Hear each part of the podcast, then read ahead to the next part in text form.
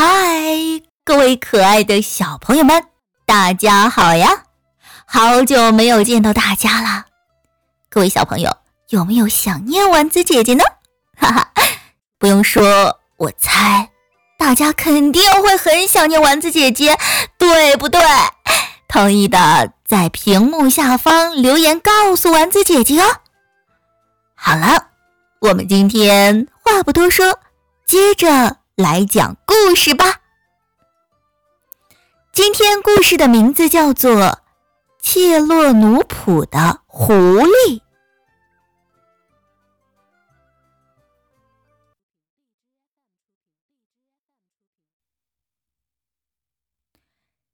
切洛努普的狐狸，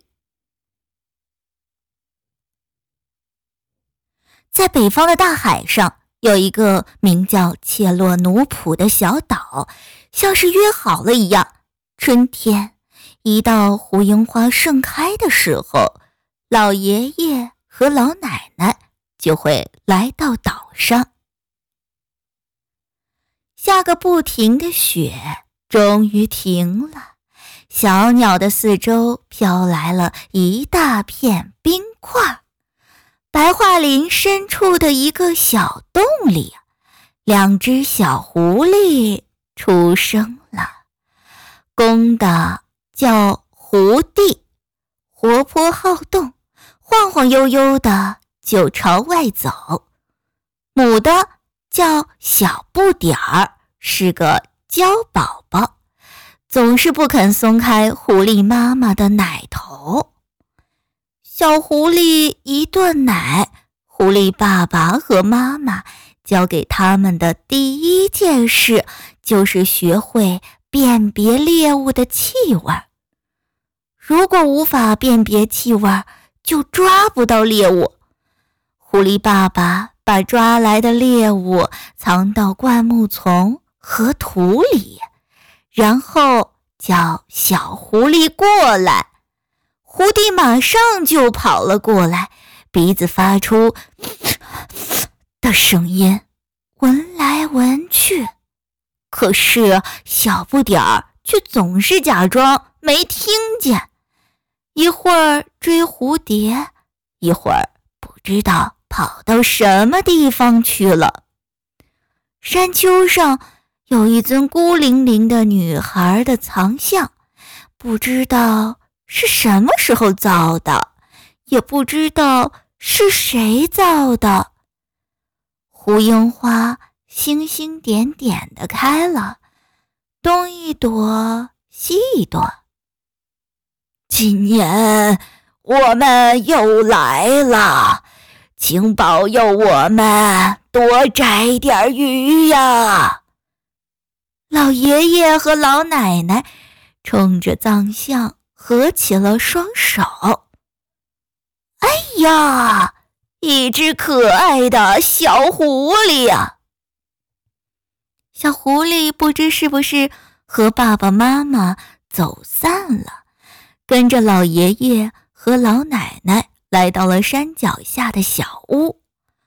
老奶奶喂它吃小鱼，一下子就吃了个精光。见他没有回家的意思，老奶奶就在他的脖子上系了一根红丝带，然后又在打结的地方插了一朵胡樱花。我说：“小不点儿，那你就先当我们的孩子，等长大一点儿再走吧。”渐渐的，小不点儿。和老爷爷、老奶奶亲热起来。昨天，他和老奶奶一块儿去采款东水芹；今天，他和老爷爷一起出海钓鱼。北方的大海，即使是盛夏，也相当的寒冷，天天浓雾笼罩，难得见到太阳。短短的夏天就要结束了。这天，老奶奶正在岸边晾晒采来的海带，小不点儿正起劲儿的捣乱呢。就在这时，浓雾中有一个黑色的影子逼近了。有什么可疑的情况吗？是守卫北方大海的士兵的巡逻艇。看，有一只狐狸！一个士兵举起了枪。哎呀，不要开枪！你怎么能打小不点儿呢？老奶奶不顾一切的抱起小不点儿就跑，可想不到被石头绊了一下，跌倒了。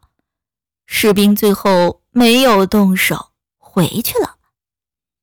白桦林一变颜色，老爷爷和老奶奶就要离开小岛了。老奶奶带着小不点儿去谢地藏菩萨。托您的福，今年呀又钓了好多鱼。明天呐，我们啊就要回去了。老奶奶目不转睛地看着怀里的小不点儿，狠狠心把它放了下来，松了松他脖子上的丝带。你呀，还是回到妈妈的身边才幸福呀。走吧，快走吧！这时，从林子深处隐约传来了狐狸的叫声。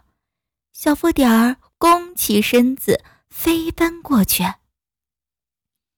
离开小岛的那一天，老爷爷用力地划着桨，装满了海带和鱼的船实在是太重了。我说，老伴儿啊！你看那边，是狐狸吧？哟，可不是嘛！小不点儿也在呢。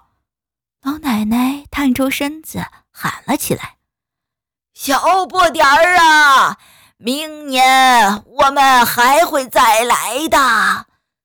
樱花开花的时候，我们一定会回来的。”狐狸一家四口重新生活在一起。月光皎洁的夜晚，他们来到了山丘上。狐狸最喜欢玩捉老鼠的游戏了。狐狸爸爸嘴上叼着活老鼠，来回一晃荡，狐狸啊就会嗖的一下扑上去。小宝宝小不点儿只是咕咕的叫个不停。我想，他一定。很怀念老奶奶吧？好了，今天的故事就到这里了，再见，拜拜。